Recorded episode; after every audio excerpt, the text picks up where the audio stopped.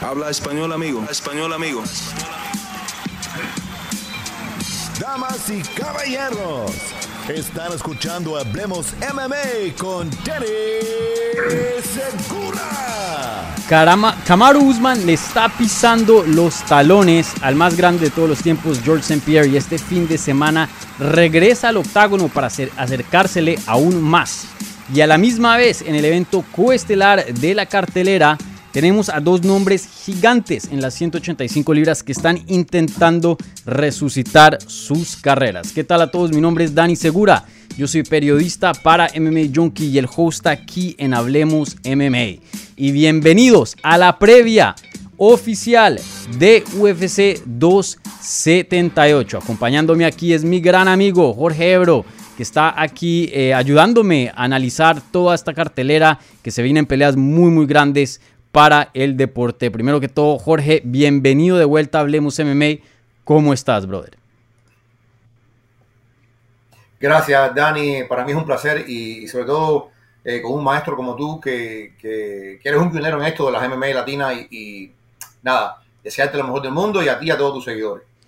Gracias, Ebro, gracias por esas palabras. Igualmente, eh, tú sabes que aquí pues eh, te queremos mucho y, tú haces también un excelente trabajo.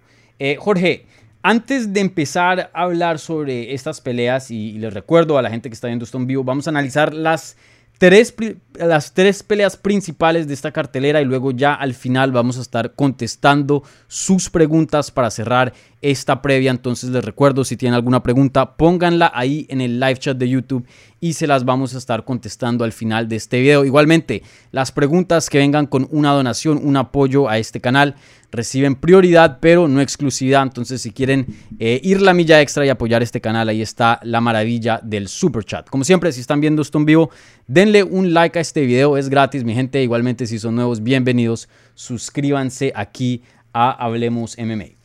Eh, bueno, Jorge, antes de entrar y hablar de estas tres peleas principales y ya contestar preguntas, eh, tu nivel de emoción de esta cartelera, porque tengo que admitir, a mí me encanta esta cartelera, pero viendo alrededor lo que está pasando en los medios, en redes sociales, eh, lo que se habla entre personas, la verdad no escucho mucho ruido para esta cartelera. No sé si tú te sientes igual.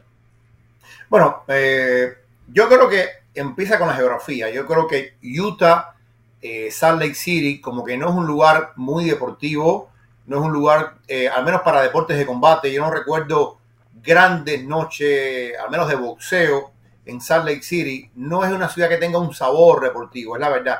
Y cuando falta estilo Vegas, estilo Nueva York, estilo Los Ángeles, estilo Chicago, incluso eh, hasta Miami, que tú y yo conocemos lo que está pasando acá, eh, cuesta trabajo entender un poquito eso. Eso por un lado.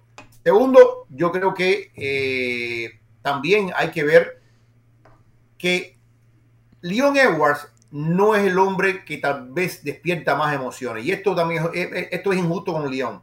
Leon nunca ha logrado captar la imaginación del fanático y Kamaru lo logra hacer cuando tiene un compañero de baile espectacular. Este no es el mejor compañero de baile para Kamaru desde el punto de vista mediático. Yo sí mm. creo como tú que esta va a ser una pelea muy superior a la primera porque creo que ambos se han superado a sí mismos, ambos han, ambos han evolucionado y es una pelea desde el punto de vista de estilo que a mí me fascina. Me fascina, pero yo entiendo que algún sector del fanático, del público, esté... Hay gente que me ha dicho, yo quiero ya ver la pelea de, de, de Kansas contra Camaro, digo, pero si no ha pasado la pelea contra Leon Edward, mm. vamos a esperar. Eh, en fin, cuesta trabajo entender esto, pero la vida hay que aceptarla como es y no es una pelea que está despertando esa pasión enorme. Yo le dije a una gente en una transmisión que trataran de ver la pelea de forma desnuda. Cuando digo esto es que traten de ver la pelea alejada del ruido, alejada del morbo y alejada de esas historias que a veces se construyen y se fabrican para vender una pelea. Miren esta pelea por lo que es, por el choque de estilos. Sí, definitivamente. Eh, creo que sí. Leon Edwards pues nunca ha sido una figura muy grande. Para Inglaterra lo es, es popular por allá, pero aquí en Estados Unidos todavía no, no, no se ha ganado ese respeto de, los fans, especialmente los casuales. Y Usman, por más bueno de que sea, y hablé de esto en Hablemos Live el miércoles por la noche, eh, que por más bueno que sea, por más de que muchas personas ya le estén dando su respeto y reconociéndolo como el mejor peleador hoy día activo, Em, en cuanto a, lo mediático, en cuanto a la personalidad, la verdad no es que sea la persona más carismática y no muchas personas creo que encajan con él. Obviamente hay figuras que son menos de él en cuanto a lo deportivo, pero mucho más en cuanto a personalidad y, en cuanto a enganche de, gente, ¿no? Entonces, si vuelvo y les digo, ah, comparto lo que está diciendo aquí Jorge Ebro, vean esta cartelera eh, desnuda, no, no pongan y presten atención al drama, no se enfoquen en eso, véanlo deportivamente y esta cartelera es fenomenal, eh, sobre todo las, las tres primeras peleas, ya después de eso de pronto no muy fuerte, pero bueno, ya hemos hablado de eso en el pasado, que esta es la tendencia que UFC está teniendo con sus eventos últimamente. Entonces, eh, Jorge, empecemos, empecemos a analizar esta cartelera eh, y entrar ya en materia a las peleas específicas. Obviamente, como estábamos hablando, en el evento estelar vamos a ver una pelea en las 170 libras de título, donde el campeón actual, Kamaru Usman, eh, regresa nuevamente a defender su título contra Leon Edwards, visitando una revancha que eh, estos dos pelearon en el 2015, imagínense, hace mucho, mucho, mucho tiempo. Y bueno, esta va a ser la 1, 2, 3, 4, 5, la sexta defensa de Kamaru Usman como campeón de las 170 libras. Ya se está creando un legado bastante grande dentro de la categoría.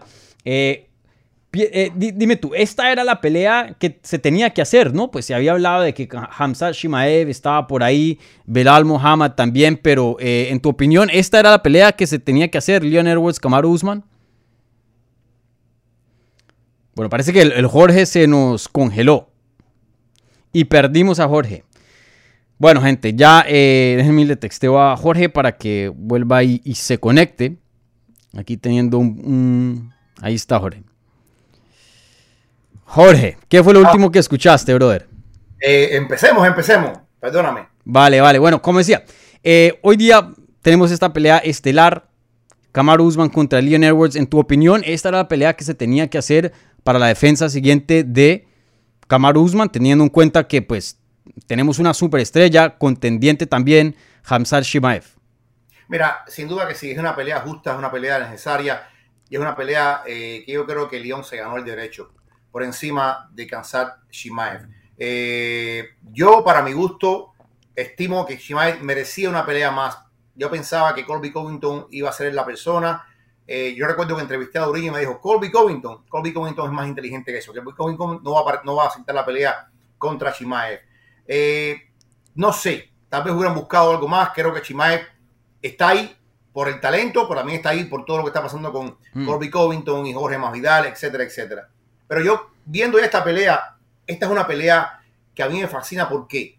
Porque cuando tú ves la trayectoria que ellos tuvieron desde el momento que se enfrentaron por primera vez y ves el crecimiento de Camaro por un lado y el crecimiento de León por otro, tienes que darte cuenta, o espero yo, que esta pelea sea superior a la primera pelea. Si te das cuenta, la primera pelea es una pelea donde todavía Usman no era el striker que es hoy en día. Siempre fue un gran luchador, eso lo sabemos. Y Usman tuvo 13 intentos de derribo de ellos logró seis. Fíjate que, que León logró salvar siete, pero seis lo llevaron a, la lona y eso fue en parte lo que inclina la pelea a favor de Usman porque cuando León, y, esto, y este es el problema que tiene enfrentar a un, a un un luchador, cuando León vio que Usman lo llevaba al suelo, pues ya el striking se le desarmó. Se le desarmó y no pudo utilizar sus herramientas con las manos, porque en ese momento León era mejor striker que, que sin duda alguna pero Camaro era un luchador tremendo, apeló a su, a su fortaleza y eso inclina la pelea a su favor. Esa pelea fue, Dani, en una UFC Fight Night en las preliminares. Fíjate cómo han crecido, que fue en, las preliminares. Eh, Kamaru crece, se hace campeón del mundo, vence a Tyron Woodley. De ahí para acá ha sido realmente impresionante lo que ha hecho Kamaru Goman al punto de que hoy es el rey libra por libra, pero León también ha tenido un desarrollo tremendo. León hoy un luchador con más aquel momento que enfrentó a Kamaru Osman y yo creo que esta pelea trae varias interrogantes muy bonitas para aquellos que vemos la evolución del deporte como arte marcial. ¿Qué va a hacer Kamaru? Porque Kamaru tuvo un gran cambio que es lo que lo pone por encima del resto. Y es en el momento en que él se va con Trevor Whitman. todos sabemos lo que él creció con Henry Hoof aquí en Florida, pero él sabe que ya en lucha no va a mejorar más, ¿qué más se le puede enseñar o qué más puede aprender Kamaru Usman en términos de lucha? Es un tipo súper probado, pero él se dio cuenta que no es que, yo siempre digo esto, no es que Trevor Whitman sea mejor que Henry Hoof, sino que es otra dimensión de entender el striking. Y creo que si tú ves la primera pelea de Kamaru contra Leon Edwards, te das dar cuenta que cuando utilizó las manos era algo desesperado, tiraba golpes al aire. Hoy, el Kamaru Usman que noqueó a Gilbert con el jab y el que mm. noqueó a Jorge Masvidal con la derecha es un hombre que no gasta energía, es un hombre que es más efectivo, es un hombre que no tira esos manotazos por tirar manotazos, es un utilizando la salvedad, entre comillas, un boxeador más, eh, más acabado, más pulido. La gran interrogante de todo esto es quién creció más, quién evolucionó más, quién fue el que tuvo más crecimiento, Camaro en el striking o León en la lucha. Porque yo creo que el striking de, el, striking de León es muy bueno, muy bueno sin tener el poder de Usman, pero es muy bueno. La gente habla de la pelea de Nate Díaz, no, que Nate Díaz, sí, sí, sí, hubo 24 minutos que el León estuvo dando, y eso es lo mm. que va a hacer León. León sabe que no puede pararse frente a Maru, pero León es muy bueno moviéndose y a la distancia irlo buscando y buscando y buscando. Yo creo que la única forma que tiene León para vencer a Camaru es por punto. Sí. Eh, vamos a ver qué pasa ahí. En tu opinión, ¿quién ha evolucionado más entre estos dos? Yo creo que, que Camaru. y, entre otras cosas, porque Camaru ha peleado más, ha estado más activo.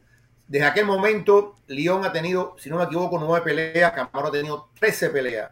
Y luego el nivel de oposición de, del campeón ha sido realmente impresionante. Cuando tú ves que está pasando dos veces por encima de todo el mundo y, la forma en que gana. para ver que Camaru Osman pierda un round, hay que ver alguna, la, pelea, la primera pelea contra, contra Colby Covington, por ejemplo eh, después de eso, Camaro ha paseado la distancia. Realmente ha sido. La segunda pelea con Covington también fue buena. Pero bueno, contra Duriño perdió el primer round, casi lo finaliza. el primer round, tiene razón. Mm. Tiene razón. Eh, el, dominio, el dominio de Camaro es muy grande. Pero yo sí creo, porque mucha gente, mucha gente ha desechado esta pelea sin, sin pensar en ella. Mucha gente ha, como no les gusta a Leon Edward, como le pasan por alto la pelea. Y yo digo, no, no, Leon es un retador digno es un retador que yo creo que incluso le puede traer más problemas que Colby Covington a, eh, a Kamaru Osman. Así que vamos a ver esta pelea, prestemos atención porque yo creo que puede ser mucho más interesante de lo que estamos imaginando. Sí, déjame y te pregunto esto. Estamos hablando de la evolución de Kamaru Usman y sin duda me parece y concuerdo contigo que es el peleador que más ha evolucionado entre estos dos. Pero también, ¿qué piensas de esta teoría? Ya he escuchado a varias personas hablar de esto y, me parece interesante y pienso que, que pueda que haya, algo ahí. No de la evolución de Kamaru Usman, pero la devolución de Kamaru Usman. Porque tú sabes que en este deporte, las artes marciales mixtas, hay mucho, mucho que aprender y mucho que mantener en cuanto a habilidades. Kamaru Usman se ha enfocado muchísimo en lo que es el striking eh, y sí ha descuidado lo que es la lucha. Vimos eh, que Colby Covington consiguió un takedown en la última pelea contra ellos. No se lo notaron. eso, Pero eso fue un error eh, de estadísticas. El takedown estuvo ahí. Eso estuvo. Hasta el mismo Daniel Cormier, que es el luchador olímpico, dijo dos puntos. Dos puntos para Colby Covington. yo no estoy de acuerdo en eso. No estoy de acuerdo en eso. Te voy a explicar. Mira, hay dos ejemplos para explicar esto. Está el ejemplo de Justin Gage. Justin Gage fue eh, All American de los mejores División 1, por encima de Camaro. División 1. Justin Gage no, no es que ha hecho, es que ni siquiera ha intentado un takedown en su historia de la UFC. Eso sí es un ejemplo claro, como dice León, de haberse enamorado de los puños. Hmm. Se enamoró de los puños. o sea, hoy el que no conoce la historia pasada de Justin Gagey no puede imaginar lo buen luchador que fue Gagey en su etapa colegial. Pero, por ejemplo, yo estaba hablando con personas eh, cercanas a Jorge Masvidal. Si tú ves la pelea de Jorge Masvidal, la, la primera fue todo lucha. La segunda pelea, Camaru derriba a Jorge en el primer asalto. Eso preocupó tanto a Jorge, que Jorge para el segundo round tenía las manos así, tenía las manos bajas, y, Camaru hacía la finta, como que te voy a, agarrar la cintura. Y Jorge estaba tan preocupado abajo que no vio venir el golpe arriba. porque ese es el gran problema que trae un luchador. Los luchadores, hay dos formas de defender el takedown. Lo primero es abrir la separación de las piernas y lo segundo es echar la cadera hacia atrás. Entonces, Jorge estaba tan preocupado con lo que podía venir porque él sabía, él sabía que en la lucha, como después lo demostró Colby Covington, no tiene nada que hacer. Entonces, cuando tú eres un hombre que generas ese tipo de preocupación en tu rival, ya tienes gran parte de la pelea de tu lado. Y es lo que pasa. Yo no, yo no siento que Kamaru ha olvidado la lucha. Yo no siento eso. Pero, pero si es posible una devolución, y no solo eso, ni tanto la devolución de pronto, pero al cambiar de estilos, ¿no? Vemos, por ejemplo, que John Jones no es lo mismo que antes era en la lucha. Puede que se haya mejorado en el striking, pero antes tumbaba a la gente y le daba unos codazos durísimos. Eso luego ya, ya no está presente, ya no existe. Entonces, eh, parte de mí, y, creo que si hay algo ahí, eh, creo que Kamaru Usman ha cambiado tanto el estilo de él, que de pronto pueda que el estilo que tenía en el 2015, yo sé que suena un poco loco, es más favorable a ganarle a un Leon Edwards que el estilo que tiene hoy día. Es que aquel, aquel Kamaru Osman apenas sabía utilizar las manos. Sí, eh, y, por eso luchaba, luchaba y era un excelente luchador. Y luchaba y luchaba. toma en cuenta esto, y esto yo lo hablé una vez con Joel Romero. La cantidad de energía que tú gastas tratando de derribar a un hombre o sea, lo que hace, por ejemplo, Khabib, lo que hace Islam Makache, lo que hace el mismo, lo que hacía el mismo Kamaru, es una cosa que sobre todo se hace en la juventud. Porque el gasto energético para derribar a alguien es tan grande que si tú fallas, botaste mucha energía y después lo vas a lamentar en el resto del combate. Mm. Cuando tú te vas haciendo veterano, como el caso de, yo, por ejemplo, yo Romero me decía, si yo no tengo que ir, y Joel también es un caso de eso, que era, bueno, Joel en un momento fue el mejor luchador amateur que había en la historia. Y, y Joel Romero me dijo a mí, es que tú no sabes cómo cansa eso. Y si tú no puedes derribar al otro hombre, te, frustra mucho, a no ser que seas un cabif que falla y sigue, y falla y sigue, y falla y sigue. Entonces, pero eso es una cosa que cuando tú eres joven lo puedes hacer, ya con más edad diferente. Yo siento también que Kamaru lo que ha descubierto es el poder el, hecho, y eso lo puedes preguntar a cualquier boxeador, el hecho de tumbar un hombre con tu mano te da una, es como una droga, hermano, es como una, como un esteroide mental de saber que tú puedes resolverlo todo con un golpe, como hizo con Jorge Masvidal. A ver, más que de evolución, yo creo que a ti lo que te, están hablando es de involución, de retroceso. Hmm. Eh, y yo creo que pudiera haber algo de eso si es que Kamaru, como dice León, se enamoró de las manos y se olvidó de lo demás. Pero yo no creo. O sea, a diferencia de Gaethje, que tú puedes ir a pelear con él sabiendo que no te va a intentar un derribo, con Kamaru no puedes tomar esa actitud de que este hombre me va a boxear y me olvido lo demás. Tal vez no es el luchador que fue en el pasado, pero esa combinación mental de golpe arriba y probable de arriba abajo mantiene a todo el mundo expectante. Hmm. Eh, ¿Qué crees que le puede añadir al legado otra victoria más sobre Leon Edwards a Kamaru Usman? Pues obviamente eh, teniendo en cuenta si es que llegara a ganar el sábado.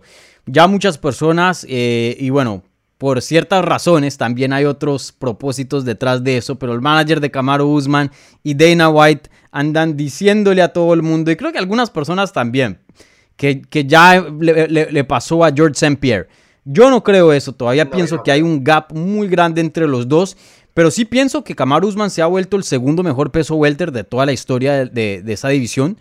Y, creo que mientras más defienda su título, más se está acercando a George St. Pierre, sí, claro. ¿Qué tan lejos crees que está George St. Pierre? Yo te diría que estaría a dos, tres defensas más. Dos, tres defensas, no, está muy lejos ya. Mm. No está muy lejos porque de alguna forma, y te digo, Puede que sea mejor que, que Pierre en el peso welter en algún momento, pero no va a ser superior a San Pierre en su contexto general, porque San Pierre fue campeón en dos divisiones. Mm. Y eso para mí tiene un valor enorme, Dani. Yo creo que San Pierre, San Pierre, para muchos, es el primer gran artista marcial completo. San Pierre es la pieza bisagra entre la vieja UFC y el nuevo estilo de UFC. Tal vez antes de San Pierre todavía más. Este es un karateca como Machida, este es un luchador como, como, como Randy Couture. San Pierre es el primero que para muchos integra y simboliza lo que es un artista marcial mixto. Y aquí hago énfasis en el tema mixto. Sí. A ver, y esa es la importancia que tiene, como, como Ronda Rousey tiene una importancia capital en historia. Claro, de- no, de- pero en cuanto, olvidémonos de, de lo que significó para la era, estamos hablando de grandeza, o sea, Pero- George St. Pierre tiene más eh, victorias en, en- en peleas de título que Kamaru Usman, como dices tú, eh, dominó una era muy muy larga, más que Kamaru Usman, y consiguió un cinturón en otra división, algo que Kamaru Usman no ha hecho, y hasta se puede hacer un argumento que de pronto el nivel de oposición que se enfrentó George St. Pierre es hasta más grande que el de Kamaru Usman. más grande. Eh, Era una época más salvaje, era una época... Las 170 libras en ese día, olvídate. Era, era tremendo. Ahora, ponte a pensar, imagina que el sábado Kamaru pase por encima de León. Y que después enfrenta a Kansas Chimaev. Yo soy de los que digo que Kamaru hoy le gana a Chimaev. Con todo respeto a Chimaev. Hoy Chimaev mismo dijo, hoy mismo no, porque este es un cobarde. Y yo estoy seguro que cuando le gane a León, él va a salir corriendo y se va a retirar. Porque no- mentira. Kamaru no tiene miedo a nadie. Y Kamaru tiene unas herramientas. Y, y yo creo que León es muy completo. Si Kamaru le gana a León, que como muchos esperan que le gane, es otra reafirmación de lo que es el talento de Kamaru Osman. Mm. Si Kamaru, yo creo que hay dos retos futuros para, para Kamaru en esa división.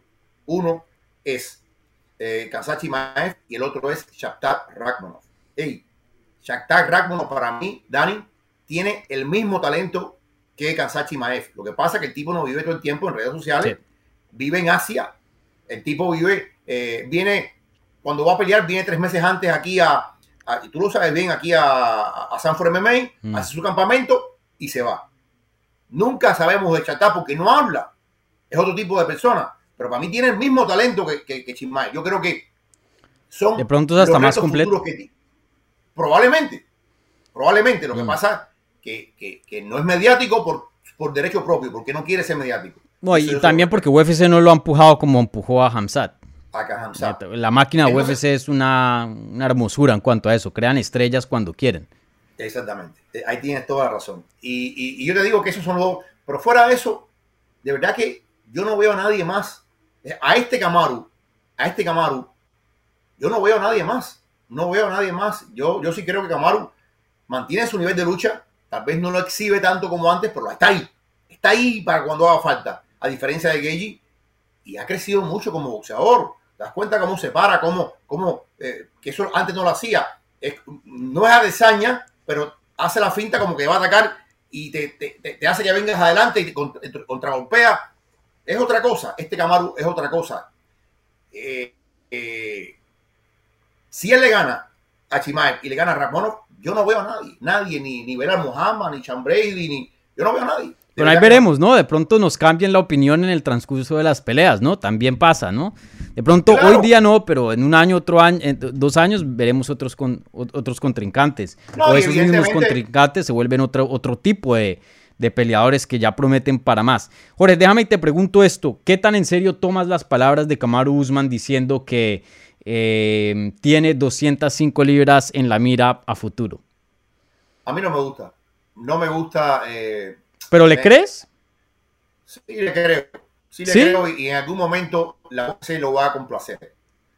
Sí, lo va a complacer porque, bueno, Kamaru va a lograr tantas cosas. Si sigue ganando, si sigue ganando, que eventualmente lo va a complacer. Pero a mí no me gusta porque, caramba, no vas Muy a pelear chiquito, la inmediata superior, que es la. Eh, pero lo va a intentar. Lo va a intentar. Eh, así como Volkanovski también va a pelear arriba, que Volkanovski es, chiquito. Pero es eh, distinto. Una categoría. Yo sé, yo sé. Pero oye, Aquí se estaría saltando. de- ¿Sabes? Yo no le creo a Kamaru Usman. Yo pienso que es pura paja, como se diría en Colombia. Pura habladura. Eh, puede ser. Pero recuerda que. Ah, Yo apostaría a que nunca veremos a Kamaru Usman pelear en el peso semipesado. Que se retira sin haber peleado en esa categoría. Puede ser, eh, Dani, pero también puede ser que a veces la- el, el ganar y el ganar embriaga. El ganar mucho emborracha. Y cuando digo emborracha, lo digo en buena onda. Eh, te crees que todo es posible. Canelo Álvarez, Canelo Álvarez pensó que podía vencer a Vivol en ligero pesado. Y, y, y Vivol le dio un repaso a Canelo Álvarez. Eh, eh, entonces, ya Can- recuerda, Canelo Álvarez estaba hablando de pelear en 200 libras con Ilunga Macau. Mm. Le gano al tipo. No, es que Canelo Álvarez estaba hablando. es- Eso no es mentira mía. Canelo estaba hablando de Alexander Usyk en Sí. peso completo. Porque ganas, ganas, ganas, ganas. Y te Es piensas verdad. que eres. Entonces, eh, hoy Kamaru. Y yo siento que Kamaru no está sobre. O sea, yo espero que Kamaru no esté subestimando a Leon Edward. Eh, pero Kamaru se ve en una posición. Kamaru cree firmemente que él le va a ganar a Canelo. Y por eso habla de Canelo y habla de Canelo y habla de Canelo. Eso sí, no, Pero- tampoco eso lo creo yo. Eh, Piensa que va a ganar, ganar dinero, pero no a Canelo. este tipo, eh, recuerda que este tipo de gente está. lo- lo- lo- la forma en que el cerebro de esta gente está, está hecho es diferente a nosotros. Yo sé, pero, pero al- en boxeo, Canelo, él tiene que saber que no. Él- pero, pero tiene que decir, y, y no lo culpo, él tiene que decir lo a mí lo opuesto. que no me gusta. Porque claro, él quiere la pelea y ganarse 100 millones de dólares en, un- en una noche. Lo entiendo y no, y no lo estoy culpando. Como peleador y también el manager de él, no- es el trabajo, conseguir las peleas más grandes. Claro, claro. Pero no creo que- no creo que- A mí lo que no me gusta, por ejemplo, es que él, pase a Israel Adesanya. ¿Por qué? Porque somos amigos, porque somos africanos. No, hombre, no. No. Eh, si el dinero está ahí, enfrenta a, a, Adesanya. Sí. Eh, a mí no me gusta, por ejemplo, y se lo he dicho a Gilbert, el tema de Gilbert contra... No, yo nunca peleé contra Vicente Luque porque es mi hermano. Caramba, pero no sé, eh, es una profesión. Es una... Es una y, y por ahí, mira, mira, cuando hablemos de José Aldo y, y Balishvili, Balishvili dice que nunca va a enfrentar a, a Jermaine Sterling. Bueno, ¿qué pasa si gana Balishvili? Sí. Sí, ¿Para sí. qué estamos haciendo la pelea entonces? Mm. Se perjudica la carrera, sí, claro. Creo que esa es la única excepción, que, que cuando haya un título de por medio eh, y se hable bien y, y- y- y se, y haya un acuerdo en- entre los dos peleadores, que bueno, así es como vamos a hacer las cosas, etcétera, etcétera. Pero sí, eh, tú mismo has, cubierto los mismos eventos que yo de Eagle FC y hemos visto a Chael Sonnen como comentarista ahí con Kamaru Usman. Los dos se paran de un lado al otro y Chael Sonnen es, es mucho más grande que Kamaru Usman y eso que Chael Sonnen no es un 205 libra eh, natural. Él antes peleaba en 185, llegó a retar por un título ahí contra Anderson Silva, luego se volvió más viejito y no quería cortar peso y peleó en 205, pero un Jiri Prochaska, un Glover Teixeira es el doble de grande de Kamaru Usman. Mejor dicho, sé. el mismo eh, Adazaña se veía chiquitico al lado de Jan Blachowicz y Adazaña es mucho más alto eh, que Kamaru Usman. Entonces, para mí, odio esa, e- esa habladura de 205 libras. Tampoco le creo mucho y no creo que vaya a pasar. Eh, y veremos eh, si, si Kamaru Usman está un poco distraído entrando a este combate. Hace poco hizo una película, la de Black Panther. eh, contaba que se pasaba 14 horas dentro de un set. Eh, lo vemos sin duda usando las, las camisas de seda. Hoy Flash, día ya no usa flash. camiseta por debajo, sino camisa abierta. Anda sin camiseta también. Y el Leon Edwards se lo ha estado diciendo, hey, tú te volviste Hollywood. Tú te volviste Hollywood. Él dice, no, no, no, no. Yo sigo entrenando duro. Pero bueno, sabremos el, el día de, de la pelea. Aunque creo que no, pero sin duda algo que, que toca monitorear. Déjame y ahora hablamos de, de Leon Edwards antes de entrar a estos dos, eh, estas otras dos peleas principales. Leon Edwards, si llegara a ganar, ¿será que se convierte en el peleador británico más grande de las artes marciales mixtas? Creo que hoy día el número uno es Michael Bisping. Eh, Eh, a ver, Pero si Leon Edwards, imagínate, gana un cinturón, le gana al mejor de hoy día sí. y tiene una racha fenomenal. Y, y perdóneme, Michael Bisping una personalidad excelente, pero brother, le ganó a Luke Rockhold, defendió el título contra Dan Henderson, que en ese entonces tenía 40 y pico y estaba rankeado el número 13. Eso, eso se le dio un favorcito a, a UFC. Y después va y pierde el cinturón eh, contra George St. Pierre y luego lo noquea a Kelvin Gastelum para retirarlo. Eh, y esto, por supuesto, no cambia. ¿no? Esto no cambia la percepción. Probablemente no. Seguramente si él le gana y le gana en una forma convincente, convincente a Kamaru, hay que ponerlo ahí como número uno. Ahora, yo les recomiendo, hay un documental que se llama así, Bisping. Se lo recomiendo. Cuando Michael Bisping peleó por el título del mundo contra Luke Rockhold, tenía un ojo desbaratado Mm. cómo él engaña a la comisión atlética para que la comisión atlética le dé permiso para pelear. O sea, peleó con un... Lo que logró Michael Bisping con la visión disminuida, y tú sabes lo que cuesta tener balance. Un guerrero, eso sí nadie se lo puede quitar. Entonces, ya después de la pelea contra Rojo, la visión fue tan mala, tan mala que que ya cuando él pierde con San Pierre, el médico le había dicho, vas a perder el ojo, Mm. lo vas a perder completo. De hecho, hoy, hoy en día él utiliza, él tiene el ojo, pero también utiliza como una especie de, de- de vidrio Mm. delante del ojo que le ayuda a ver sombra. Él de un ojo ve sombra nada más. Mm. Pero bueno, es lo que pasó en la vida. Es cierto. Los es gajes cierto del oficio. Derrota a Camaru. ey, duro, que demuestra lo que uno aguanta a veces en esta profesión. Por eso yo respeto mucho a los, a los peleadores. Pero si León le gana a Camaru de manera convincente, creo que va a haber una revancha inmediata. Creo que va a haber una revancha Sí. inmediata porque Tiene que haber una Camaru, se lo va a ganar. Se, se ha ganado el derecho de, Mm. de- de- de eso. Eh, pero no cabe duda de que el golpe de autoridad que habría dado Leon Edwards para pasar a la historia como el primer hombre que venció a Kamaru Usman en la UFC eh, Grande. es algo realmente impresionante. Con todo lo que hemos hablado, con todo lo que hemos Mm. dicho de Kamaru, vencer a ese hombre Yo pienso que hay un chance de que se vuelva el número uno. Tú sabes, mucho de esto es de sentir, ¿no? Toca primero ver qué pase. Pero sí, eh, campeón en 170 libras, que es una división más difícil que 185. Primer peleador en derrotar a Kamaru Usman dentro de UFC. El libra por libra hoy día. Eh, tiene una racha como de 7 peleas, 8 peleas invicto. Creo que Leon Edwards eh, podría de pronto pasar a Michael Bisping en cuanto a, a mérito y a lo deportivo. Obviamente Michael Bisping si- sigue siendo una figura más famosa, eh, más reconocida, pero en cuanto a, a lo deportivo, de pronto eso es lo suficiente para pasarlo. De pronto. Toca ver y, y- y- y ver pues exactamente qué es lo que, qué es lo que veremos. Bueno, eh, cerremos esta pelea. Tu predicción oficial. Me imagino que Kamaru Usman. va a ganar Kamaru Usman y por, creo que por, por decisión. Creo Mm. que por decisión. Eh, no es que no pueda noquearlo, lo puede noquear, pero creo que León es muy inteligente, se va a mover bastante, va a evitar cualquier intercambio frente a frente con Kamaru.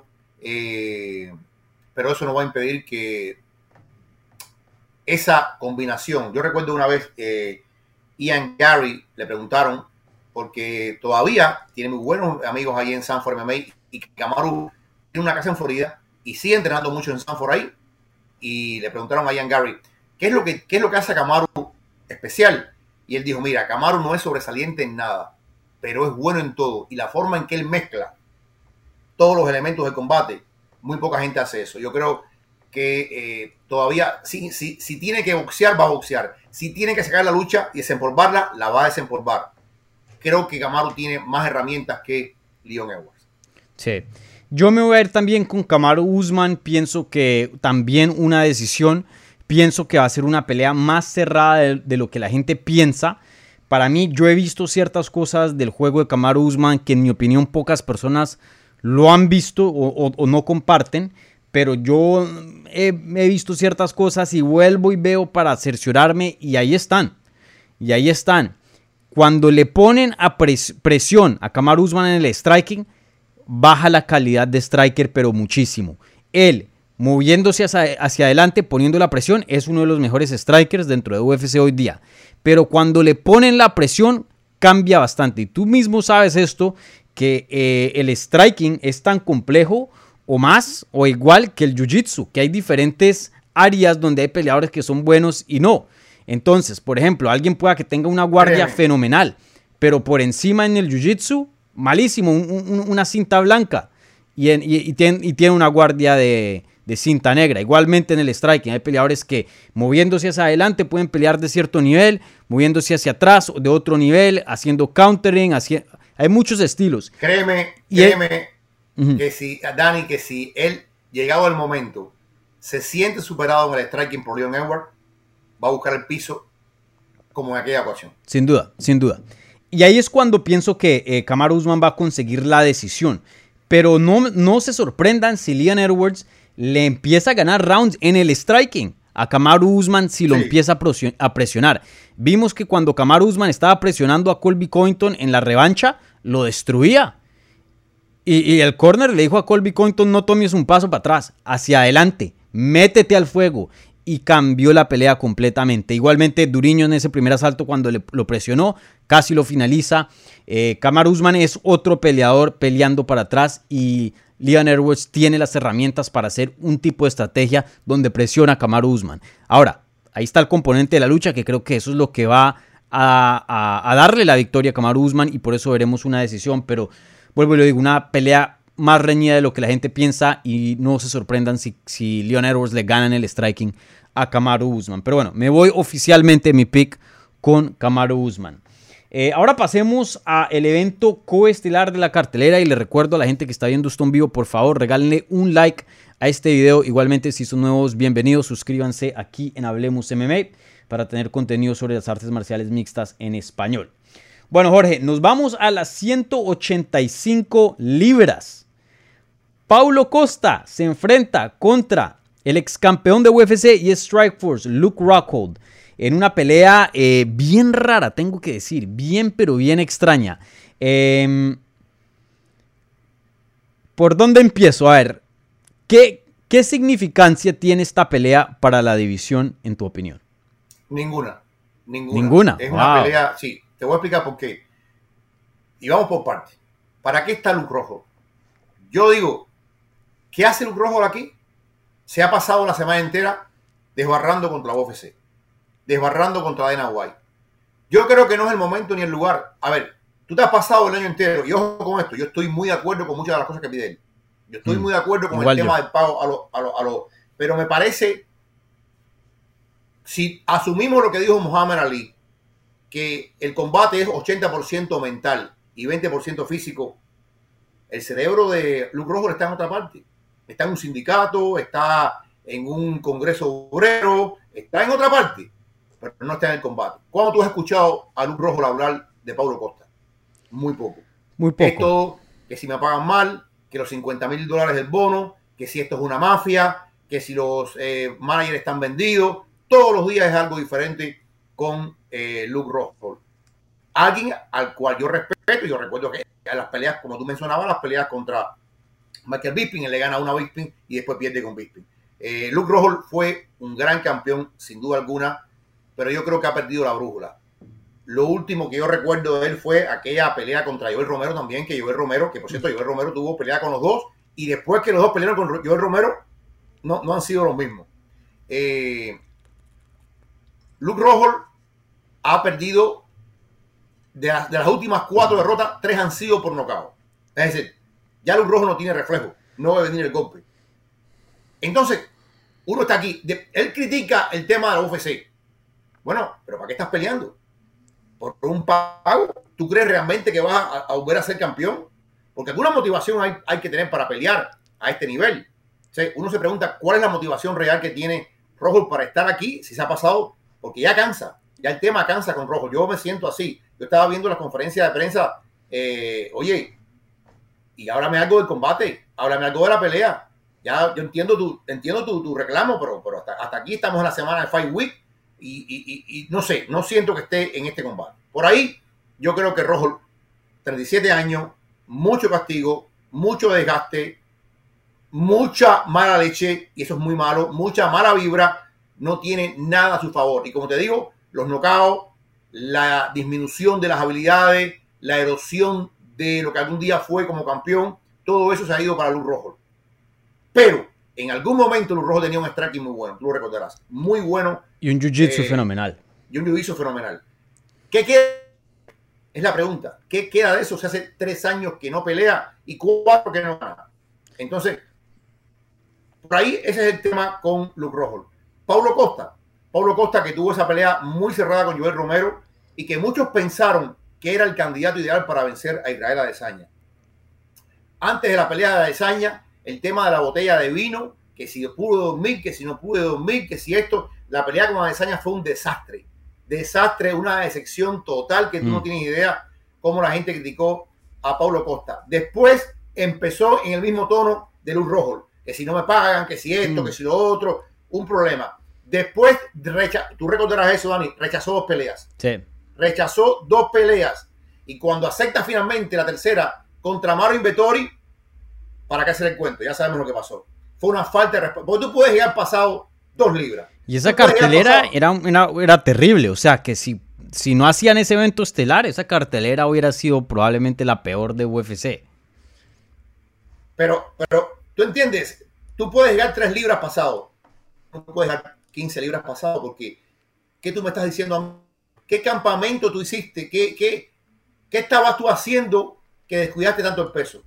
Entonces yo creo que yo estaba viendo, por ejemplo, las palabras de Gilbert Bones.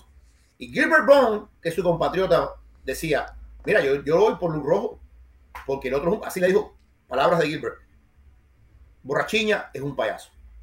Es un payaso. O sea, puede ser Dani. Yo digo, si Pablo Costa viene mínimamente entrenado, enfocado, si da bien el peso, todo está para Pablo Costa, para vencer a, a Luz Rojo. Todo está. Bueno, pero, pero no sabemos. Pero Jorge, te, me adelantaste aquí en la pregunta. Te iba a preguntar después qué, qué versión esperas de Luke Rockhold, pero espérate un segundo. Regresemos a la pregunta original.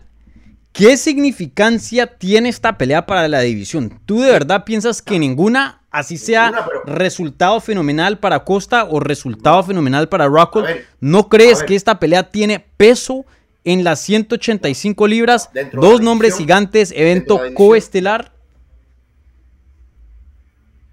No, a ver, yo no le veo, eh, no, no se lo veo. Francamente, no se lo veo. Si Paulo Costa derriba aniquila, aplasta a Luke Rojo. ¿Qué significa eso? ¿Qué lectura tú vas a hacer? Le ganó un veterano que ya está de vuelta y vuelta, le ganó a alguien que ya ni le interesa esto, que lo que quiere hacer un sindicato. O sea, yo no veo, y si Luke Rojo le gana a Pablo Costa, es un desastre para, para Pablo Costa, pero yo no creo que se le abra un, le abra un camino a Luke Rojo, al menos no de inmediato. E, esto es lo que yo pienso. Yo, yo aquí estoy en desacuerdo contigo. Pienso que esta pelea es muy grande para las 185 libras. Y te explico por qué. Paulo Costa, si llegara a destruir a Luke Rockhold, brother, Paulo Costa es uno de los nombres más grandes, por más de que sea un poco de payaso, por más de que haya tenido sus problemas, uno de los nombres más grandes dentro de las 185 libras. Y uno de los nombres que yo creo que si se llega a lucir bien y llega de pronto a tener otro buen desempeño más, uno de los peleadores que ha perdido contra Dazaña que mejor puede vender una revancha. Porque se vio tan mal, tan mal. O sea, hemos visto a Pablo Costa pelear contra Joel Romero, guerras, pelear, o sea, ha estado eh, contra Uriah Hall, ha tenido unos desempeños fenomenales. Creo que cualquier persona que ha visto a Pablo Costa pelear en el pasado puede decir con certeza que la, la, mejor versión de Pablo Costa no estuvo presente esa noche contra Israel Azaña. De pronto la mejor versión también le hubieran dado una paliza, pero es que fue, como dijiste tú, un desempeño espantoso, un desastre fue esa pelea. Y, creo que de pronto si ajusta unas cosas puede decir, hey, llegué muy joven, esto, lo otro, ya estoy enfocado. De todas maneras sigue siendo un hombre grande, pienso yo. Y si Luke Rockhold llegara a ganar, pueda que esté en choque con UFC hoy día, pero no nos eh, olvidemos que más Vidal antes de la primera pelea con Kamaru Usman también andaba diciendo lo mismo y, le sacó porcentajes a UFC que solo le pagaba el 16% a los peleadores en Sports Center, en ESPN, la plataforma más grande, hablando mal de UFC, o bueno, no mal de UFC, la verdad, diciendo verdades sobre los pagos. Pero ¿qué pasó? Cuando UFC le trajo un buen contrato a ese Jorge Masvidal, paró de hablar de, de eso. Entonces, Pienso que si Luke Rockhold, especialmente eh, creo que esta pelea es más importante para Rockhold, siendo ex campeón de UFC, ex campeón de Strikeforce, un nombre extremadamente popular, si llega a ganar de una manera impresionante a Paulo Costa, una de las pocas figuras que todavía no ha peleado con Adazaña, sería una pelea gigante de Adazaña contra Rockhold. Si viene de una buena victoria, o sea, y UFC le da un buen contrato y, eh, vuelve y lo calla, como ha callado a muchos que, que, se ponen a hablar mal de UFC no estoy diciendo que es lo más probable, pero yo pienso que hay algo ahí. yo no veo nada ahí. Yo no veo nada en rojo. Eh, eso estoy de acuerdo. Pero, pero, pero también han pasado tres años. Es decir, de pronto sí se dio. A veces tú sabes que un break es bien necesitado. Quién sabe, de pronto pueda que se reinvente. O sea, creo que eso es una posibilidad pequeña. No, la verdad, yo le voy a Pablo Costa para decirles mi pick de una vez, aunque ya más adelante eh, vamos a, a volver a repasarlo. Pero ¿quién quita? O sea, no, me parece loco pensar de que exista una posibilidad de que Luke Rockhold se reinvente, le gane a Pablo Costa y... No sé. ¿Estoy loco o no? no estás loco, pero, pero no sé, la realidad me dice otra cosa. La realidad me dice otra cosa. Ahora, yo creo que el único chance que tiene Luke Rockhold aquí es que Paulo Costa vuelva a ser el peor enemigo de Paulo Costa. Sí.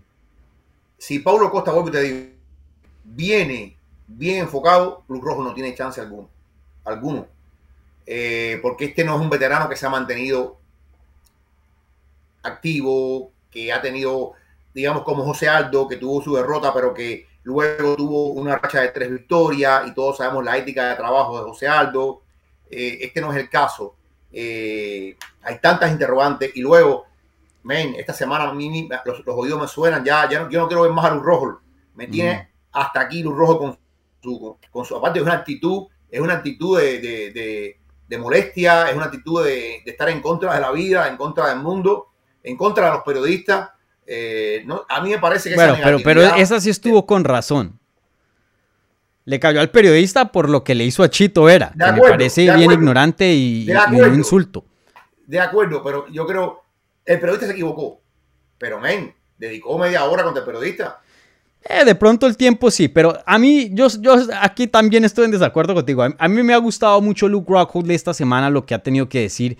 Me parece que son cosas que son verdades. Eh, caerle a, lo que le hizo UFC a los peleadores con los patrocinos. Eso me parece gigante. Y, tanto que ha ocasionado que el mismo em, Francis Ngannou salió en Twitter después de la entrevista, lo inspiró y salió a hablar y, le cayó a UFC también. El, el Francis Ngannou debido a las palabras de Luke Rockhold. También la peleadora eh, Julia Ávila también hizo lo mismo. Eh, me, parece bien que se esté teniendo este tipo de conversaciones, en mi opinión.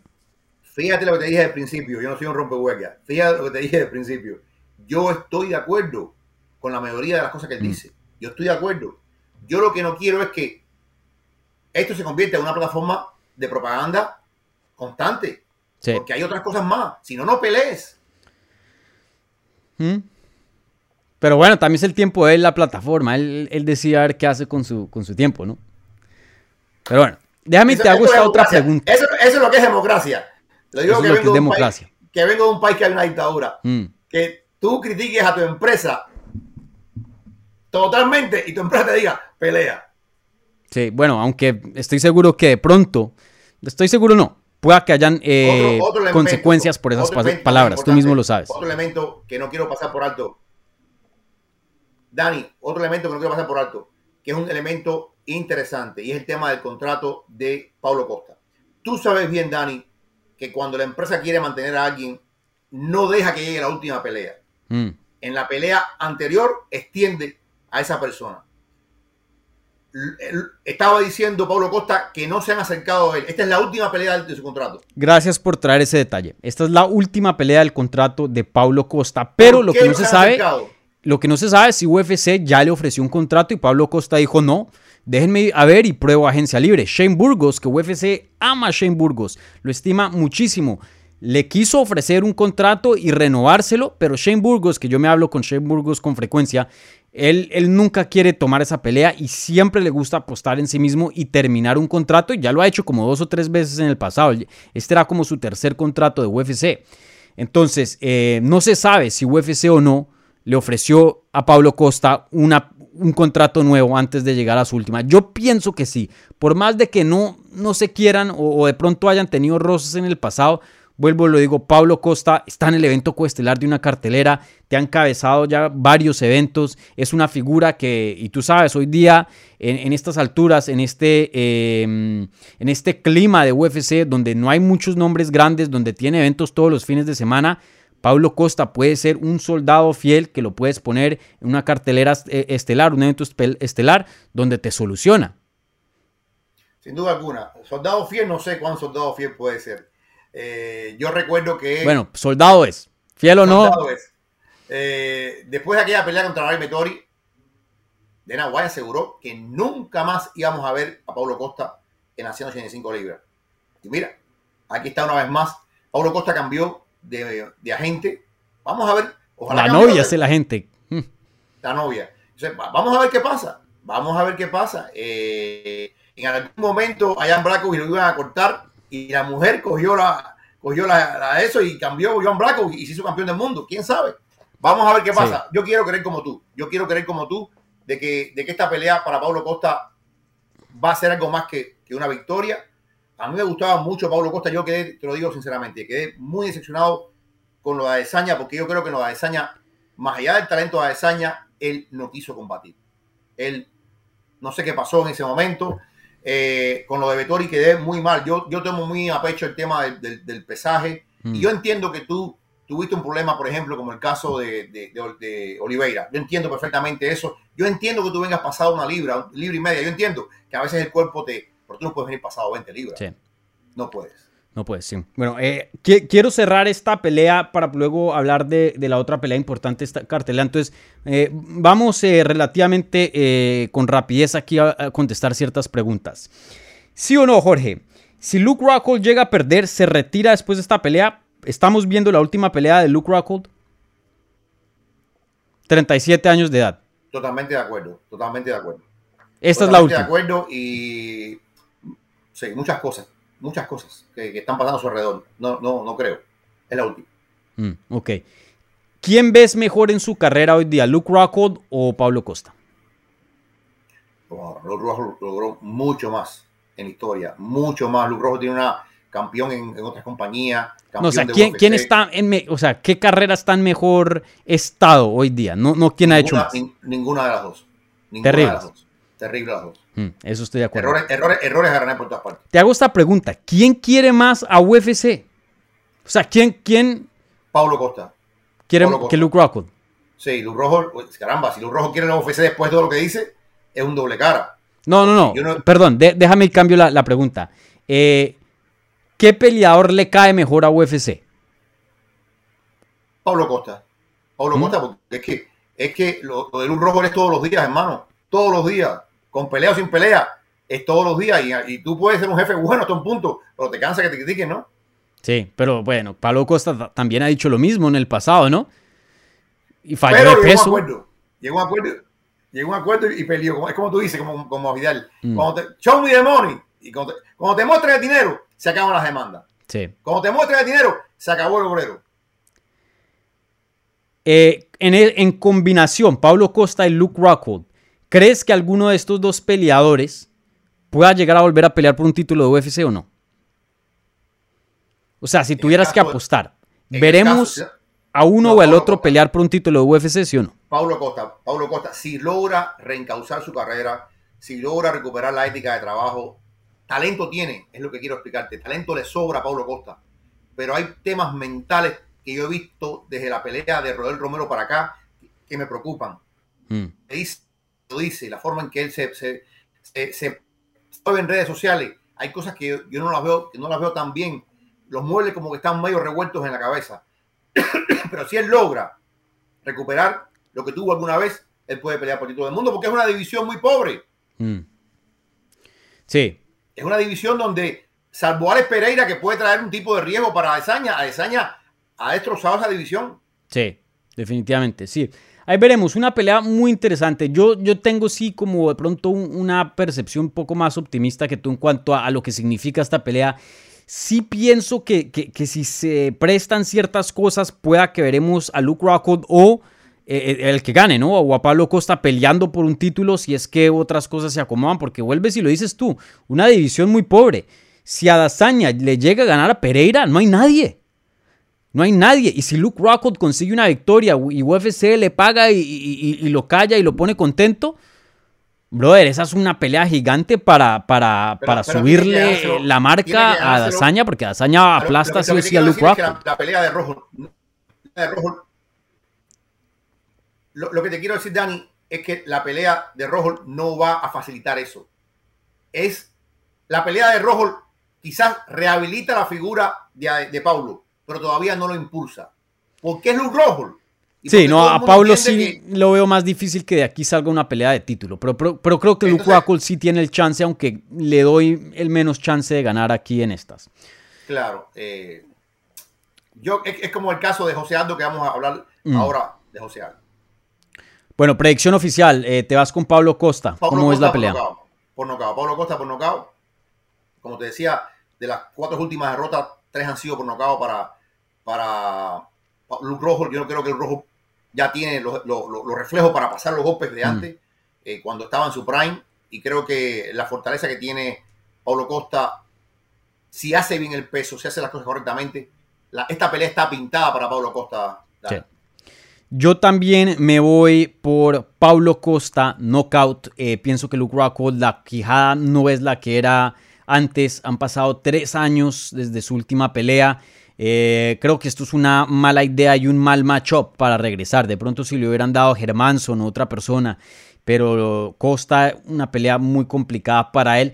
Pero digo eso con una notica al lado. Creo que sí hay una posibilidad en la que Luke Rockhold de pronto se reinvente, ajuste ciertas cosas, porque sí estuvo pasando momentos difíciles en su vida personal. Eh, Pablo Costa mm, mm, no se puede confiar muy bien en qué versión veremos también. Entonces de pronto hay un chance de que Luke Rockhold llegue y se vea espectacular. Creo que existe, pero lo tengo en las probabilidades más pequeñas. Sí pienso que Pablo Costa, si tuviera que poner plata, Pablo Costa vía knockout, en mi opinión. Bueno, con eso cerramos esta pelea más rara, esta pelea entre dos peleadores que, no se sabe quién, quién, odia más UFC, ¿no? Eh, dos peleadores que han tenido antecedentes y choques con, con, la promoción, pero a la misma vez nombres muy importantes. Bueno, ahora pasamos a las 135 libras y con esto cerramos el análisis antes de contestar sus preguntas. Les recuerdo a la gente que está viendo esto en vivo, ya vamos en 200 y pico, entonces denle un like a este video, mi gente.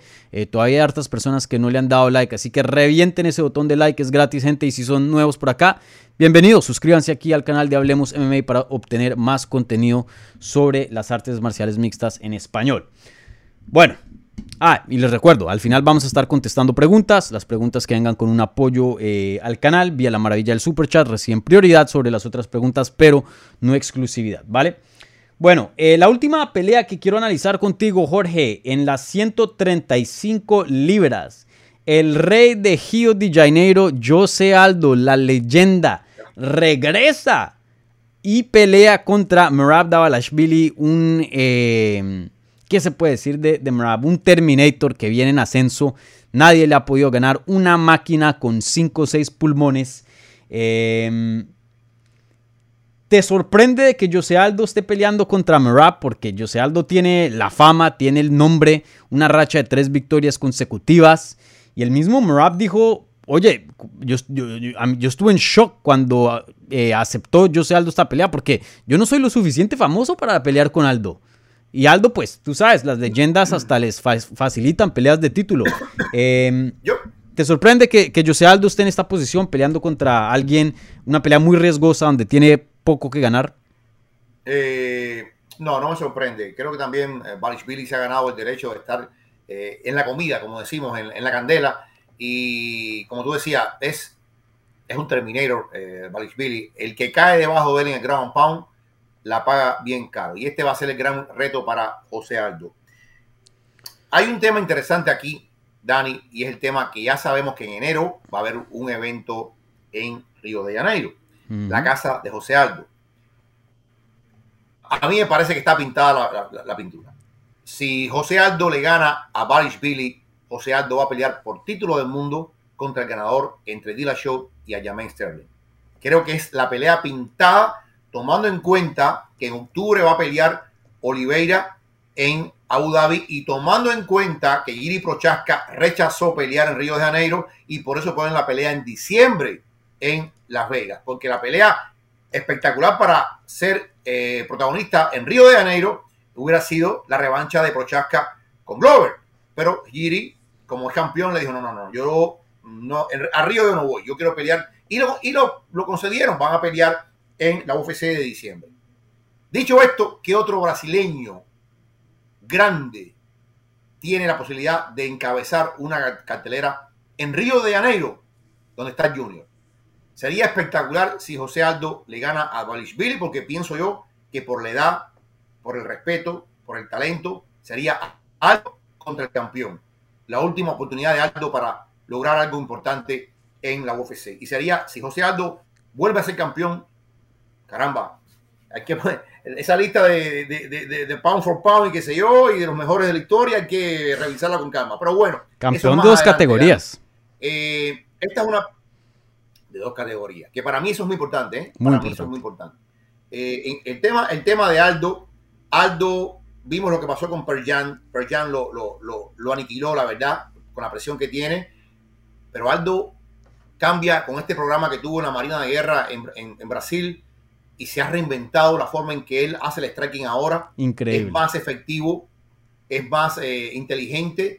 La, la forma en que vence a Rockfon, la forma en que vence a Chito Vera. eh, Chito Vera comete un error, Aldo enseguida la, la captura, le gana la espalda y todos recordamos que termina esa pelea. Aldo tiene muchos trucos bajo la manga, muchos trucos bajo la manga, pero, y fíjate, yo tengo una frase que dice, nunca puedes en contra de la leyenda. Pero yo creo que Valish Billy tiene las herramientas para, para detener a Aldo.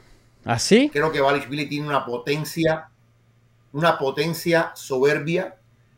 Va a ser, o sea, yo creo que Aldo va a tratar de, de boxearlo, de mantenerlo a raya, de desmontarlo con el striking, pero en algún momento Valish Billy le va a llegar al cuerpo, lo va a llevar al piso, y creo que sobrevivir a ese gran one pound de Valish Billy es muy complicado. Yo creo que la pelea va a ser muy cerrada, la pelea es fascinante, pero Valish Billy tiene. Y esto me molesta a mí también. Me molesta porque estábamos hablando de los amigos. Pero espérate, espérate. No, no, no te me adelantes con la predicción, Ebro. No, no, no. No, no. Pero lo que te digo es que en caso de ganar Valish Billy, en caso, en caso de. ¿Qué va a hacer la UFC? Si gana, si gana Sterling y le gana a Dillashaw, ¿qué va a hacer? Perdimos. O sea, ¿qué pasa? Chito Vera. Y ponen a, también a Aldo en la cartelera de Brasil, como lo hubieran hecho, pero no una pelea de título, una pelea contra otra leyenda, no sé, Dominic Cruz, alguien. Sin duda pier- perdería esa cartelera una pelea muy importante, una pelea de título, que creo que eso es lo que UFC quiere. Pero creo que pues aún así, a- a- o sea, ¿cómo no van a poner a Aldo en Río, no? Así venga de una derrota, ¿no? Creo que eso pasa porque pasa. Eh, Jorge, em, ahí mencionaste va- varias cosas, pero em, déjame te hago esta pregunta y, rápidamente porque quiero contestar ahora preguntas. Em, ¿Tú piensas que si Jose Aldo gana esta pelea, 100% pelea, o sea, le, dan la siguiente pelea de título y, te posiciono esta pregunta porque mira, Chito viene una excelente racha y noqueó a Dominic Cruz de una manera brutal que nunca nadie había hecho. Sean O'Malley, una de las estrellas más grandes de la división, o la estrella más grande de la división probablemente, pelea contra Peter Yan, que es el contendiente número uno. O sea, que si gana en cuanto a mérito, o sea, UFC también quisiera, pienso yo, una pelea entre Sean O'Malley y cualquier campeón, porque es una pelea gigante. Eh, y entre más Sean O'Malley pelee, no sé qué tanta confianza le den en ganarle o, ganarle continuamente a peleadores del top. Creo que de pronto quisieran usar esa pelea de título rápidamente, pensaría yo, pero haces un excelente punto con el evento de Brasil. Eh, José Aldo, una pelea de título en Gio, creo que sería obviamente inmenso. Entonces déjame y te pregunto, si José Aldo llega a ganar esta pelea, ¿le dan la próxima pelea de título o tenemos que esperar a ver resultados? No, no, yo creo que sí. Es, es lo mismo que pasa con Glover Teixeira. No he buscado a Magomed Fancalaya, pero ellos saben que el tiempo corre muy en contra de Glover Teixeira. Si Mm. no era ahora, no va a ser nunca, Dani. Con 42 años es ahora o nunca. Y, y todavía es una gran pelea. Con José Aldo pasa lo mismo. José Aldo es más joven. José Aldo tiene 35 años. Tú dices 35 años. Lo que pasa es que José Aldo está peleando desde los 17. Eh, pero para José Aldo, el desgaste ha sido grande. Es una maravilla que Aldo todavía esté aquí, porque Aldo ha rodado mucho y se ha desgastado Increíble. mucho y ha estado en muchas batallas. Tiene que ser ahora para José Aldo. Es ahora o nunca. Porque como Mali, el tiempo fluye a favor. Con Chito, el, ninguno de los dos tiene 30 años. Ninguno de los dos tiene, y, y ninguno de los dos tiene el desgaste de José Aldo. José Aldo le gana a Baris Billy y todavía hay un gran pay-per-view para José Aldo. Pero si José Aldo gana y no le dan el chance y tiene que esperar una o dos peleas más, quizás ya no esté ahí José Aldo. Quizás José Aldo gane ahora pero pierda después. Sí. Y ese pay-per-view no va a estar ahí. Es, es un tema sobre todo temporal y de respeto. De respeto a lo que ha sido José Aldo. Hmm. Creo que haces un excelente punto. eh, comparto muchas cosas. Pienso que José Aldo, eh, un buen candidato, sin duda, probablemente el número uno, pero creo que UFC de pronto esperaría a ver qué pasa entre Peter Yan y, y O'Malley, porque O'Malley es una estrella y un factor ahí Mira. misterio gigante. Creo que de pronto se pasan a Aldo, hacen la revancha con Chito en, en Gio, que sigue siendo grande, pueden vender tiquetes, boletas, teniendo a Jose Aldo en la cartelera, y le dan la pelea gigante a eh, Sean O'Malley si es que llega a ganar a Peter Yan, que pues eso es una pregunta gigante, no creo que muchas personas lo tengan como favorito, pero sí, sin duda muy muy interesante eso, Jose Aldo fácilmente puede ser el, siguiente retador al título, ahí veremos. Em, si, da, si Merab Davalashvili gana, ¿sí crees que le una pelea de título o no? Pero es que él dijo que no va a tomarla. O sea, ah, tendría que haber ganado, tendría que haber ganado TJ Dillashaw a, a Sterling, que yo creo que es posible Mucha gente está pasando por encima a, a Dillashaw, aunque el favorito es Sterling, ¿eh? Pero yo creo que Dillashaw sabe que esta es su última oportunidad y va a ir con todo. Si mm. gana Dillashaw y gana Billy, perfecto. Yo creo que, se, habría... Eh, porque la gente no quiere ver ahora mismo una tercera pelea de Sterling con... con no, con, Jan. No. Entonces, yo, no. Eh, y, y, Chito está en una actitud de que, ok, si me dan bien, si no tan bien. Entonces, mm. yo creo que Billy, si gana TJ Dillashaw, TJ Dillashaw sería una pelea espectacular. Pero si gana, si gana Billy y gana Sterling, esta pelea es por gusto. Por gusto, porque ¿para qué tú peleas en la vida? Tú peleas para avanzar. Sí. Y si tú mismo le estás cortando esa avenida al avance porque tú no quieres pelear con, con tu amigo, bueno, pues ni mal andamos, ¿no? Sí, no, pero creo que también eh, eh, la espera de, él, y no creo que, eh, que le desee lo, mal a su compañero Aljamain Sterling, pero pues si las cosas se dan donde pierdes un cinturón, ahí dice, hey, qué pena, brother, si me dan la próxima pelea de título, ahí peleo, y creo que en secreto de pronto está esperando a que pierda el título para poder tener esa oportunidad. No, creo que se lo desee así públicamente, pero creo que si, si eso llegara a pasar, ahí dice, sí, obviamente yo peleo por, por el título eh, contra alguien que no sea mi, mi compañero. Eh, se ha visto mucho eh, eso en, en diferentes categorías, ¿no? Em, bueno, entonces, ya, ya lo habías mencionado, pero tu pico oficial es Merab Davalashvili. ¿Piensas que termina Jose Aldo? ¿Escuché bien? Sí, sí, y, creo que Billy va a ganar esta pelea. Y Aldo, como tú dices, puede pelear una especie de despedida en, Río de Janeiro contra alguien importante. Eh, creo que, a ver, y Aldo, Aldo me sorprende todos los días, pero siento que, ha sido demasiado desgaste, que ha sido, la pelea contra Robson fue bien dura. Eh, Billy apenas coge, ha recibido esos golpes grandes, porque enseguida lleva a su rival al piso. Eh, y, es como Jan, es la fortaleza esa de la juventud y la presión. Jan le gana a Aldo porque la presión que pone Jan es tremenda. Y, y, y es de este tipo de guerrero que, te va encima y te asfixia y tiene tres tanques de oxígeno atrás y, cuando se le acaba coge uno y, tú dices, bueno, ahora coge un respiro, pero no te da el respiro. Ese es el tipo de guerrero que es Billy hmm. Aquí estamos en desacuerdo, Jorge. La primera pelea eh, que en cuanto a los picks no, no estamos de acuerdo. Yo me voy a ir con Jose Aldo. Y te digo por qué. Sí estoy de acuerdo que Davalashvili tiene un tanque fenomenal. Eh, siempre va a tener una ventaja sobre cualquiera dentro de la categoría en cuanto al cardio, en cuanto a, a lo cardiovascular. Pero esta es una pelea de tres rounds. Si fuera de 25 me preocuparía un poco más de eso. José Aldo ha estado peleando peleas de 25 minutos de 5 rounds por años. O sea, una de 3 no es nada. Y lo hemos visto en la 135, poder pelear y tener peleas de alto ritmo y, rendir y llegar a los 3 rounds completamente bien, completamente tranquilo. Pienso que esta pelea va a ser muy similar a la pelea que Merab Davalashvili tuvo en su último combate contra Marlon Moraes la gente se le está olvidando porque fue un desempeño de la noche, ganó Bono, fue un knockout técnico en el segundo round, eh, la finalización estuvo espectacular, pero antes de que llegara ese momento, Marlon Moraes se lo estaba comiendo vivo a Marab. Marab no lo pudo derribar y de pie lo estaban destruyendo. Marlon Moraes tiene un estilo muy similar al de Jose Aldo, dos brasileros de Muay Thai con striking muy muy bueno pero Marlon Moraes, especialmente en esa última racha que terminó su carrera y se retiró, tenía un problema muy grave de cardio. Él era un peleador de un round. Más allá de un round, no te peleaba. José Aldo no es ese tipo de peleador, pero sí tiene las facultades y las habilidades de Moraes en cuanto a, ser muy habilidoso de pie. Entonces pienso que Davalashvili va a tener bastante dificultad llevando a Aldo al piso y de pie se lo van a comer vivo. Pienso que aquí consigue una decisión muy dominante, si no es que para Jose Aldo a Davalashvili en el segundo o tercer round. Esa es mi predicción. Ah, perfecto, vamos a ver qué pasa. Vamos a ver, vamos a ver.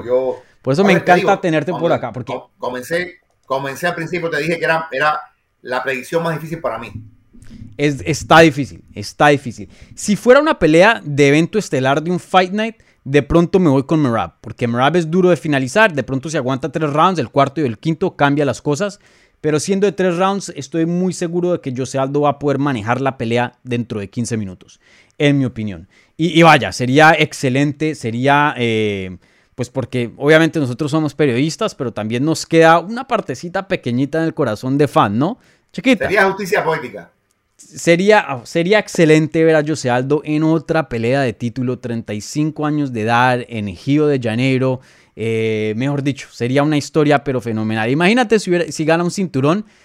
Creo que toca volver a visitar la, la, conversación, como dices tú, de The God, porque sería campeón en dos categorías, 145 y 135. Y algo que sí sería diferencia en cuanto a muchos peleadores que se vuelven champ champ, campeón de dos divisiones, muchos de esos campeones suben inmediatamente, les dan una pelea de título, la ganan y nunca defienden ese cinturón. Entonces sí, campeón, pero la verdad, o sea, no ganaste la pelea en cuanto a mérito por lo que habías hecho en otra categoría, no por lo que hiciste en esa categoría y nunca lo defiendes. José Aldo ha tenido un pocotón de victorias ahora en 135, o sea, él se ganó la oportunidad, si es que gana eh, y le dan esa oportunidad, se la ganaría a base a mérito, no a así un favorcito de UFC. Entonces, creo que eso añadiría, añadiría bastante eh, en su legado. Y, brother, hoy día las 135 libras, la división más difícil del deporte. Increíble. Y por ahí se habla de que muy pronto va a llegar Figueiredo y a fines de año regresa Henry Cejudo. ¿Tú te imaginas eso? Ahí veremos, sí, ahí veremos si, si Figueiredo se quedan 125. Esa también es una pregunta bien, bien grande. Entonces, eh, ahí veremos. Bueno, gente, con eso cerramos el análisis de esta cartelera UFC 278 que se va a dar a cabo en Salt Lake City, Utah, este sábado por la noche. Entonces, eh, como les eh, prometimos, esta es la parte del programa donde vamos a contestar sus preguntas. Entonces, si tienen alguna pregunta sobre esta cartelera, algo que no tocamos, etcétera, etcétera, pónganlo ahí en el live chat y ya mismo se los vamos a contestar. Como siempre, gente, las preguntas que vengan con un apoyo al canal, esas preguntas reciben prioridad, pero no exclusividad. Y como siempre, no es un requerimiento, solo con una suscripción y un like, mi gente, eso es lo suficiente para apoyar. Si quieren ir la milla extra, pues ahí está el super chat, pero no, no lo vean como un eh, requerimiento. Bueno, Jorge, eh, ¿cuál es la primera pregunta por acá? A ver. Aquí ya las, ya las he estado marcando. Espérate un segundito. Bueno, eh, bueno, la primera pregunta es del super chat. Viene aquí de mi gran amigo Mauricio González. Mauricio González pregunta, Dani, ¿por qué piensas que Aldo ya no patea tanto? Saludos. A ver, eh, cuando vemos tu versión más grosera, como cuando fuiste a Morning Combat. Saludos desde Guadalajara. Saludos, eh, Guadalajara me encanta, una ciudad fenomenal. Ahí estuve eh, el año pasado cubriendo la, pelea de Anderson Silva contra Julio César Chávez eh, Jr.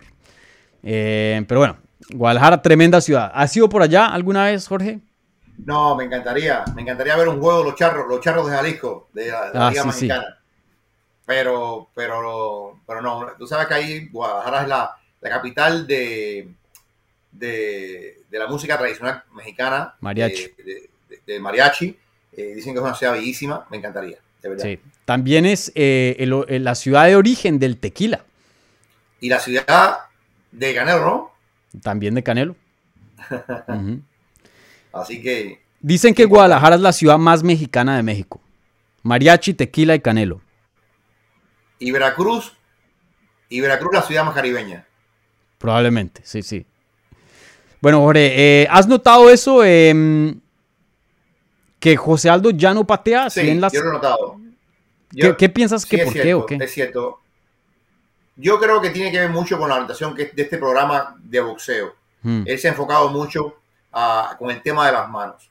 Y, y, yo no sé si es un tema de lesión, un tema de cansancio en las piernas, pero él ha descubierto, después de Jan, él ha descubierto este programa y se ha sentido gusto, se ha sentido cómodo. También ha tenido la suerte de tener de rivales a gente que también eh, boxea, eh, aunque Chito tiene un buen jiu-jitsu. Eh, por eso digo, Billy es un rival diferente porque Billy es un grappler per se y por ahí le cambia un poco la, el discurso. Pero yo siento que él ha encontrado un segundo aire con, con esta forma de, de, boxear. lo ha hecho muy bien, le ha funcionado y, y, ¿por qué no? Va a continuar con esa línea. Sí, eh, sí, pienso que también creo que si no estoy mal, ya le habían preguntado eso y él había hablado algo de lesiones.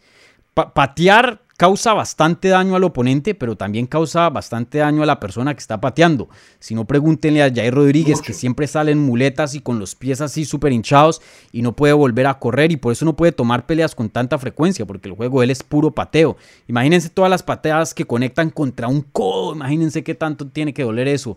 Eh, entonces creo que él se ha pillado hey, para yo quedarme bastante tiempo dentro de este deporte y poder, tener una carrera larga como lo ha tenido. La mejor manera de preservarse es de pronto bajarle un poco el nivel a, a lo que son las patadas, porque sí son, sí son bien desgastantes para el, cuerpo, el propio cuerpo. Em, bueno, ¿qué otras? Y también, bueno, muy, buenos luchadores, no es fácil de, también las patadas son riesgosas por la lucha. Eh, teníamos acá otra preguntita. Primero que todo, Jorge, ¿cómo estás de tiempo? No quiero abusar. Si te tienes que ir, me avisas y yo me quedo aquí solo contestando preguntas. Eh, no, vamos a 10 minutos más. Vale, excelente. Bueno, tenemos a Jorge unos 10 minutos más. Em, espérate un segundo. Aquí las tenía marcadas y ahora no las veo las preguntas, imagínate.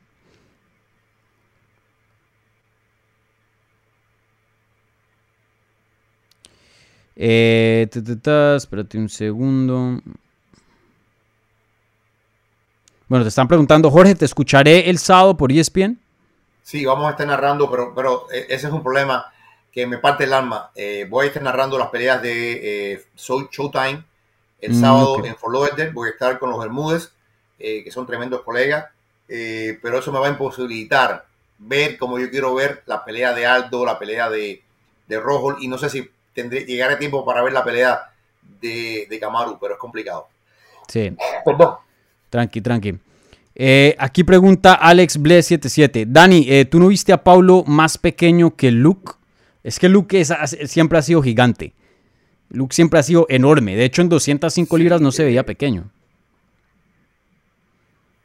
Y, eso también es muy óptico. Yo quiero ver, por ejemplo, cuando venga eh, el cara a cara del pesaje, ahí sí vamos a tener una idea bastante clara de, cómo están físicamente ellos. Eh, Paulo no sobresale tanto por la altura, sino por el compasión que tiene, por, el, frame que tiene, la, caja torácica que tiene Paulo, es realmente impresionante.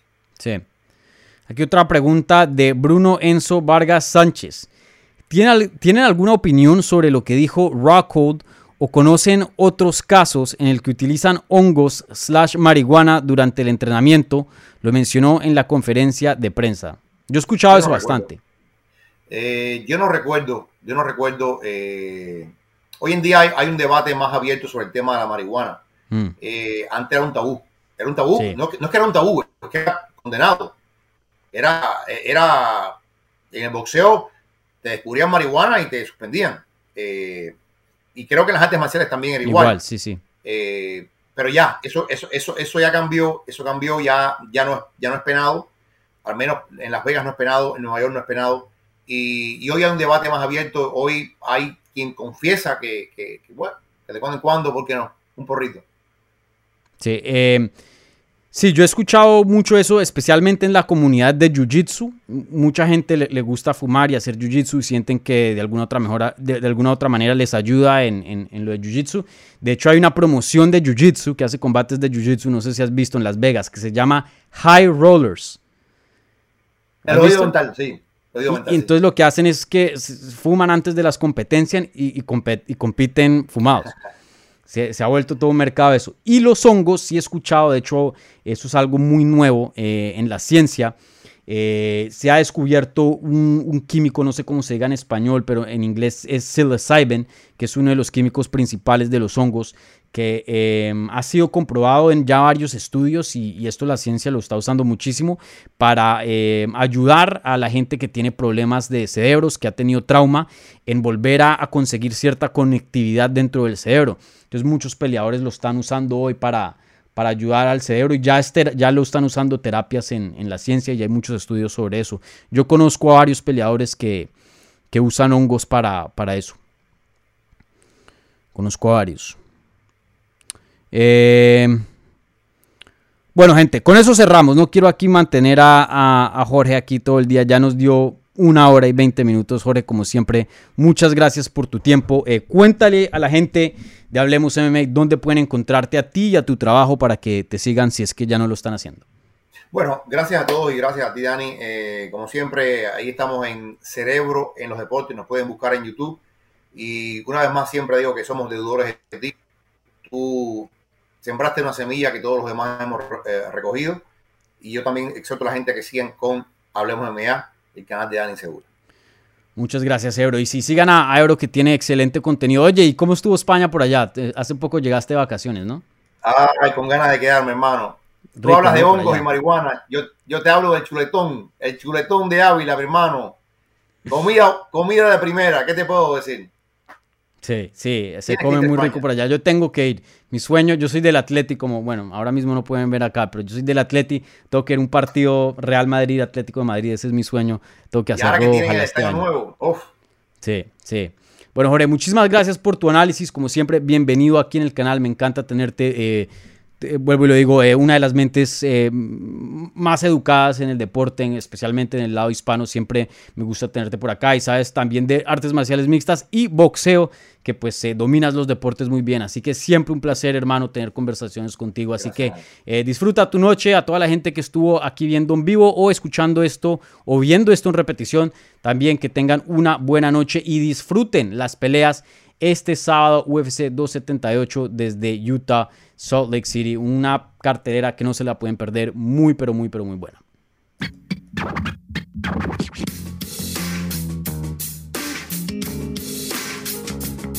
Gracias por escuchar Hablemos MMA. Si les gustó el show, los invitamos a que se suscriban en su plataforma favorita de podcast para recibir episodios semanales. También déjanos tu review o cualquier comentario. Pueden seguir Hablemos MMA en Twitter, Instagram y Facebook en arroba Hablemos MMA. Y me pueden seguir a mí en arroba Dani Segura TV. Hablamos la próxima semana.